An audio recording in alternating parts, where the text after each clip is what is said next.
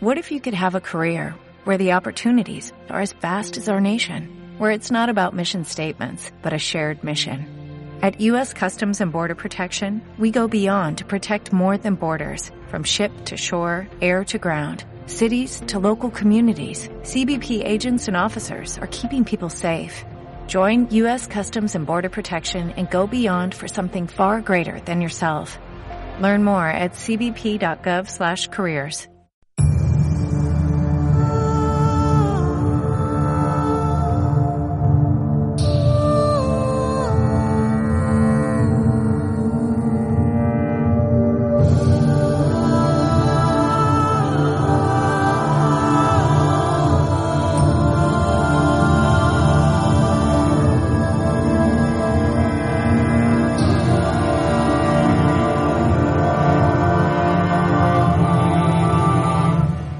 Hoy en nuestra cita con la historia hablamos de un cuerpo de guerreros de élite, los genízaros, que dominaron la política del Imperio Otomano hasta que en 1826 Mahmud II desencadenó una brutal purga que terminó con su aniquilación.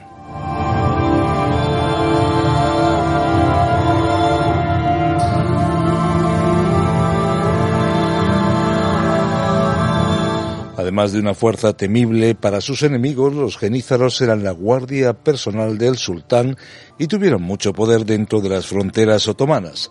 Maquiavelo lo resumió en El Príncipe. El sultán está todo entero en poder de los soldados, y para conservar el trono es menester que este soberano, que no hace caso ninguno del pueblo, mantenga a sus guardias en la inclinación de su persona.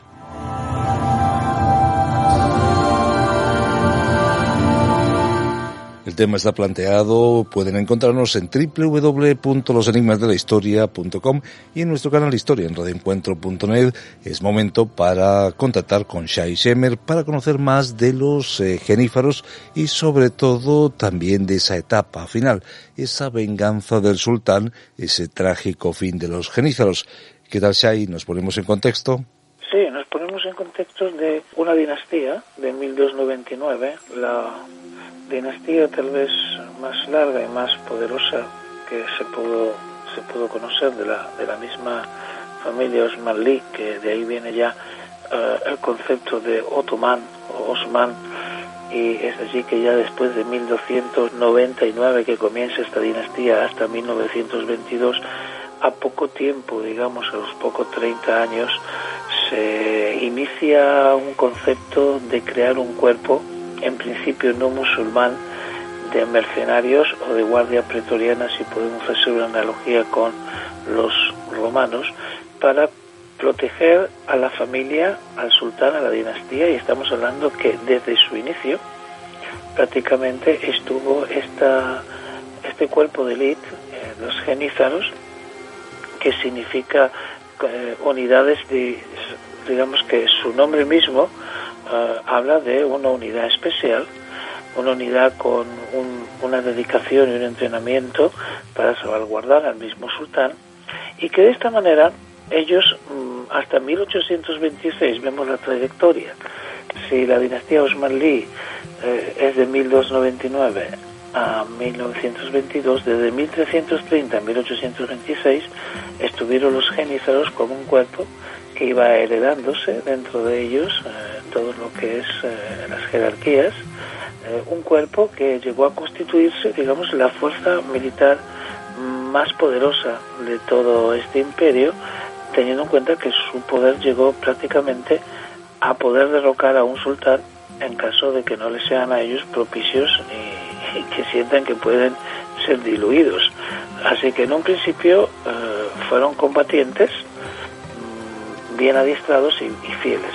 Pero claro, como el mismo imperio tiene su decadencia, también esta misma guardia pretoriana del sultán, una fuerza temible, fueron también en decadencia. Pero si vemos eh, el lapso histórico, es tremendo. El sultán eh, realmente se basaba, el sultanato, en este poder de estos cuerpos de élite que eran fieles hasta el punto de convertirse en kamikazes. Ahora, este sistema de los genízaros tiene su analogía también con los mamelucos. Y los mamelucos que principalmente lo podemos centrar zona de Egipto, eran servidores o esclavos, gente esclavizada, pero principalmente eh, hablamos de gente muy joven y de niños que desde pequeños se les iban eh, entrenando para ser eh, una fuerza también pretoriana, se puede decir, y, y guardar los, los intereses de los gobernantes. Los mamelucos tuvieron, anteriores a los genízaros, tuvieron realmente una, una, una fama increíble hasta que hasta que se comenzó a utilizar la pólvora y las armas de fuego. No había cómo detenerlos. Son los mismos turcos que los detienen ya en el siglo en el siglo XVI pero eh, los otomanos realmente copian esta estructura mercenaria alrededor del gobierno al el equivalente digamos a los mamelucos son los genizados fuerzas que que pueden llegar a tomar el poder de tan tan poderosas y con tanta uh, experiencia que pueden constituirse una columna gobernante dentro del mismo gobierno. Hablamos de las nuevas eh, tropas, eh, como se entiende el concepto en turco, y hablamos de un nuevo cuerpo creado a partir del año 1330, cuando Orhan, el segundo sultán del recién nacido Estado otomano, decidió crear ese ejército profesional permanente con el que reemplazar a las bandas irregulares que conformaban su ejército hasta entonces. Hablamos de los genízaros y de su influencia, que se convirtieron en un ejército mucho mejor organizado que cualquiera de sus rivales. Durante 300 años se cubrieron, podríamos decir, de gloria, sangre y victorias a lo largo de las campañas de conquista otomanas que culminaron durante el reinado de Solimán el Magnífico. Recordemos, estamos hablando de los años 1520 a 1566. Dice la historia que mediados del siglo XVI eran unos 30.000. Ahora, ¿de dónde viene esa ruina y esa destrucción de los genízaros? Bueno, los genízaros primeramente tenían una fidelidad especial. Sus colores, en cuanto sus eh, vestimentas militares, respaldaban así los, colores del sultán que llevaban en su propia vestimenta eh, la fidelidad. Su fidelidad, su forma de vestir, su manera de llevar la espada, su manera de llevar un arco corto y de llevar también todos los turbantes, el bork, les hacían distintivos entre los demás. Las primeras unidades realmente fueron muy sencillitas, esclavos que estaban obligados a, a, rendir, digamos, su servicio y dar la vida por eh, defender el sultanato. Ahora, esas filas se fueron incrementando y se podía pagar realmente con el servicio humano la subsistencia. Entonces ya comienza eh, a haber reclutamiento de niños cuando no se podía pagar eh, los impuestos, los padres entregaban a sus hijos, ¿sí? generalmente no musulmanes, por, comúnmente niños cristianos porque el Islam no hubiera permitido que se esclavice a sus propios hijos, se esclavizaban niños ajenos y de esas eh, regiones balcánicas provenían también estos niños esclavos, así fueron los mamelucos que comenzaron a servir en diversas actividades y principalmente en el área militar. Es así que así comienza el cuerpo eran adiestrados con una gran disciplina, con duros entrenamientos, manejos de armas y principalmente una fidelidad al sultán. Esto se lograba con varios con castigos muy muy severos.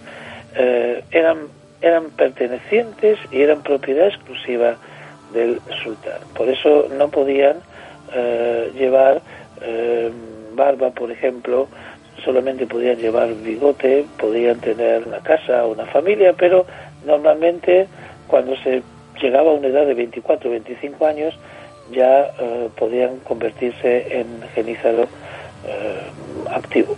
Esto es muy interesante, pero claro, ahora comienza la respuesta eh, a tu pregunta. Esta guardia era tan fuerte y poderosa que realmente cuando muchos de ellos estaban descontentos con algunos actos que venían del sultán, muchos genízaros causaron disturbios y causaron incendios. Por ejemplo, la ciudad de Constantinopla sufrió un ataque, una rebelión, y esta está recordada en el libro de Maquiavelo que se titula El Príncipe. Y son una excelente guardia con mucho poder y la rebelión puede afectar al mismo sultán. La decadencia en cuanto a los éxitos militares eh, que aumentaron en prestigio en el siglo XV y aumentaron el prestigio de los genízaros como la élite, pero claro, ellos como cuerpo militar y como mayor eh, cuerpo político y militar, porque ya comenzaron a tener poder político y militar, después de estos triunfos bélicos, los genízaros realmente acaudalaron, porque era la manera de sostenerlos y no siempre se sostenían con una eh, legitimidad constante, iban cambiando las normativas en cuanto a la riqueza, los botines de guerra, las tierras que podían eh, adquirir. No fue a lo largo de los años la misma eh, manera de implementar cómo mantenerlos activos. Entonces la riqueza aumentó y el botín aumentó. Y cuando comenzaron las riquezas a llegar a sus filas a causa de las conquistas, donde los sultanes realmente, o el sultán permitía que ellos acumularan algo más de, de, esos tesoros que podían recaudar una parte de ellos de los lugares conquistados, comienzan a relajar su disciplina militar, preocupándose mucho por guardar ya lo que habían adquirido. Y por supuesto, mm, no querían solamente entrenar, sino disfrutar de la riqueza y el botín, y según cuentan los historiadores, se permitían ya actividades diversas ajenas a la milicia, porque ahora tenían como um, solventarlas. Así que la creciente influencia que tuvieron militar les dio una creciente influencia política y el dinero que iban acumulando les dio también una perspectiva. Ya en ellos había una perspectiva, la vida ya no era solamente el sultán, sino que podía extrapolarse a otros eh, elementos sociales, es decir, cómo podemos ya vivir eh, de una forma diferente. Así que los genízaros entonces se van convirtiendo en exigentes, comienzan a pedir más concesiones bajo a una amenaza, la amenaza de derrocarlos, o sea, los famosos golpes militares, en donde comienza a haber una separación entre el ejército y el Estado. Esto no es nuevo en los regímenes eh, modernos y contemporáneos, si tomamos un ejemplo, los geníceros, además de proteger al sultán y su familia, además de tener la guarnición militar en ciudades claves, además de tener protección personal de aristócratas, además de todo eso, eh, comenzaron también a sentirse atraídos por distintos enemigos del sultán a causa de sobornos y de intrigas militares y políticas. Esto fue afectando también la disciplina dentro del mismo cuerpo, la, la eficiencia del cuerpo y comenzaron los sectores y comenzaron, digamos, el mismo cuerpo comenzó a tener dentro unas escisiones dentro de ellos y confrontaciones. Así que el estímulo de ser fieles al sultán es cambiado paulatinamente el estímulo por la lucha de poder. Y ya los jerarcas, los genízaros, que dentro de su propio cuerpo tenían una tremenda, por llamarla así, exigencia y un tremendo nivel de disciplina, se convierte en una especie de mafia mafia militar con ciertos cabecillas que logran de alguna manera que se, se, se, se, vayan cambiando las normas que los han regido desde un comienzo. Comienzan a abolirse parte de las normas. Eh, una de las tremendas uh, cambios que han sufrido es el, el poder um, transmitir a sus descendientes sus empleos, sus privilegios y que ya la dinastía genícera fuera un tema familiar, es decir, donde hay un, eh, un genízaro, su hijo puede ocupar su lugar. De esta manera eh, pasan más de 30 años donde estos abusos e ineficiencia de combate, la indisciplina, la ambición y entre las distintas falanges de los genízaros hay tantas divisiones, los genízaros se convirtieron en un problema. Ahora, claro, su poder militar los hacía muy temibles. Para poder controlarlos había que formar una fuerza secreta militar que podía llegar a enfrentarlos, ya que ellos mismos eh, podían eh, promover revuelta para deponer a los sultanes. Y finalmente, en 1826 van siendo disueltos y desbandados violentamente por Mahmud II en el llamado incidente afortunado que suprimió, suprimió, suprimió toda esta fuerza. Los genízaros tuvieron que ser derrocados principalmente con una estrategia secreta para que el ejército pueda rearmarse y pillarlos por sorpresa. El estatus de los genízaros tenía también símbolos muy especiales en, eh, trabajos claves que podía tener eh, todo este mundo palaciego. Eh, sopero mayor, por ejemplo, gran cocinero, todo lo que era la alimentación es muy importante. Es decir, la comida especial que tenía un soldado, principalmente el genízaro, estaba a cargo de algo de primera instancia mm, que es la comida. Aquí no se está hablando de la bebida porque es algo que los musulmanes no, no sobreabundan en ella, pero cada viernes se servía comida de las cocinas del sultán de su propio caldero y eso era muy sagrado. Es decir, el poder era tan especial y, tan eh, arraigado que hasta comían prácticamente al mismo nivel del sultán. Estamos hablando del final de los eh, genízaros, hablamos de un momento clave. Eh, después de una sublevación importante, recordemos en 1807, una sublevación violenta, eh, pero después vendrá esa actuación del sultán, hablábamos de 1826 como una fecha clave. Eh, donde se elimina el obstáculo que los eh, genízaros suponían para la reforma del imperio. El tiempo se nos va acabando, algunos detalles de esa sangrienta desaparición de los eh, genízaros y algunas conclusiones. Los genízaros fueron pervirtiéndose tanto como el mismo poder político de los sultanes. Los genízaros, eh, si, si maldijeron por estas revueltas y por perder su poder al sultán, ya vamos a ver cómo todo el imperio otomano ya mm, se derrumba eh, a las finales de, de la Primera Guerra Mundial. Así que de alguna manera eh, ellos eh, fueron disueltos prácticamente 100 años antes de lo que después se entendió como el derrumbe de todo el imperio que dominó toda aquella zona prácticamente por 400 años.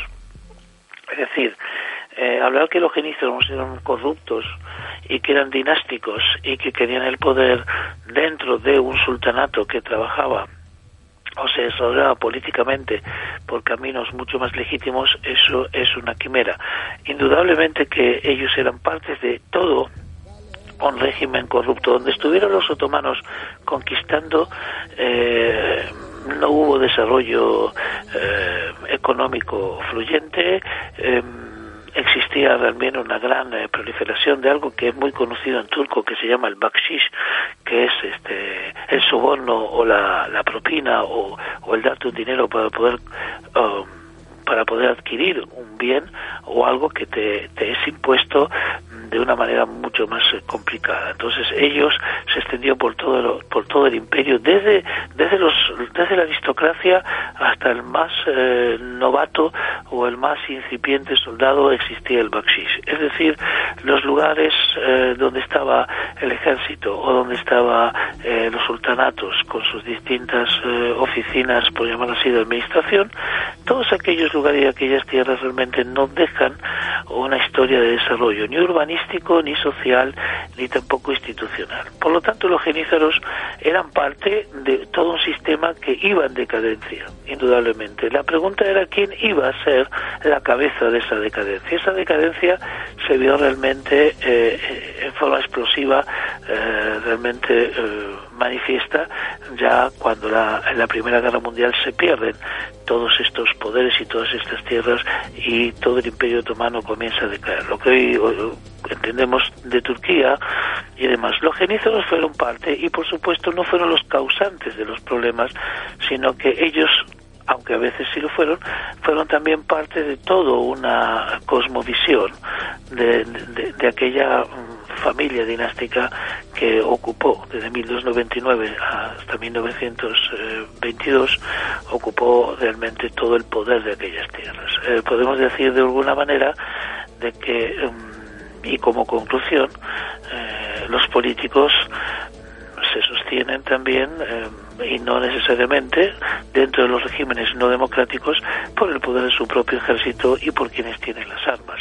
Y esto es, un equilibrio que hay que mantener hasta el punto de que cuando el nuevo, eh, el Mahmud II, el sultán, comienza a ver que su ejército no lo está respaldando, pues eh, decide hacer esta purga definitivamente y acabar con una tradición eh, muy ancestral, que son los genízaros. Una purga brutal, podríamos decir, ante esos más de 20.000 genízaros que en esos momentos carecían la mayoría de entrenamiento, experiencia de combate y muchos ni siquiera llevaban armas. Eh, frente a ellos el sultán tenía unas fuerzas un tanto heterogéneas que les iban rodeando en la explanada de Ad Meidani, el llamado hipódromo, y apuntaba sus cañones hacia ellos desde las colinas cercanas. El 16 de junio, Mahmud II alzó el estandarte del profeta para reunir a sus hombres y marchar contra los rebeldes. Sin comprender lo apurado de su situación, los genízaros enviaron una delegación al sultán para exigirle la ejecución de los oficiales reformistas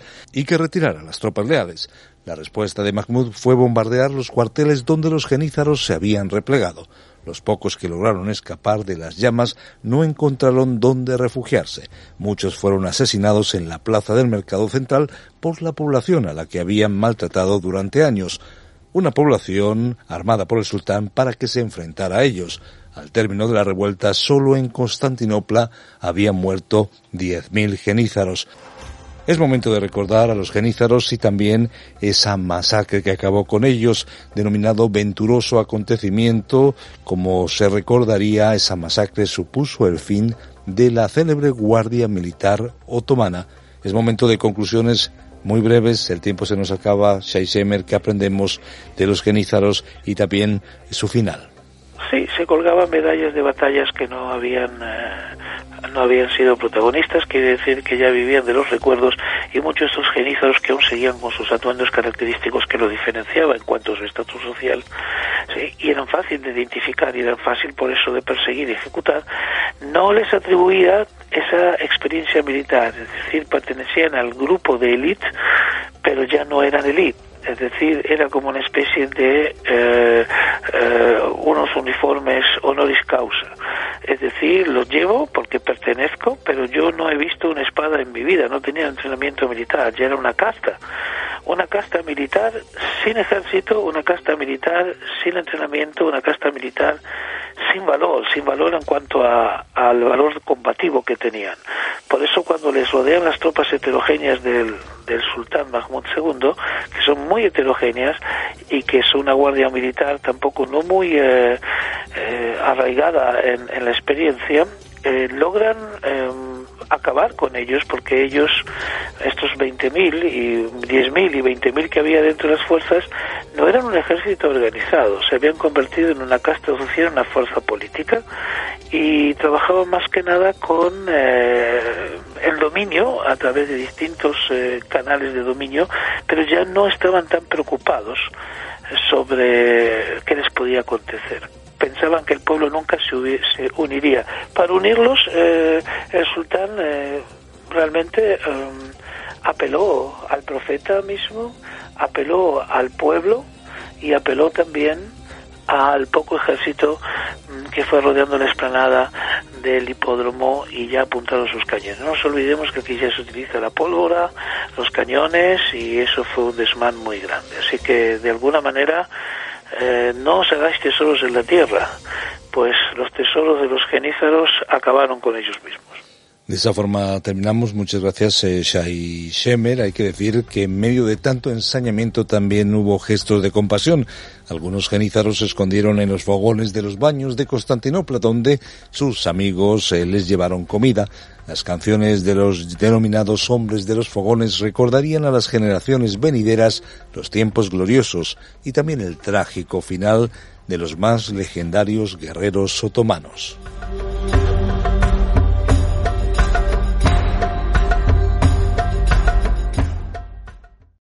Without the ones like you, who work tirelessly to keep things running, everything would suddenly stop. Hospitals, factories, schools, and power plants, they all depend on you.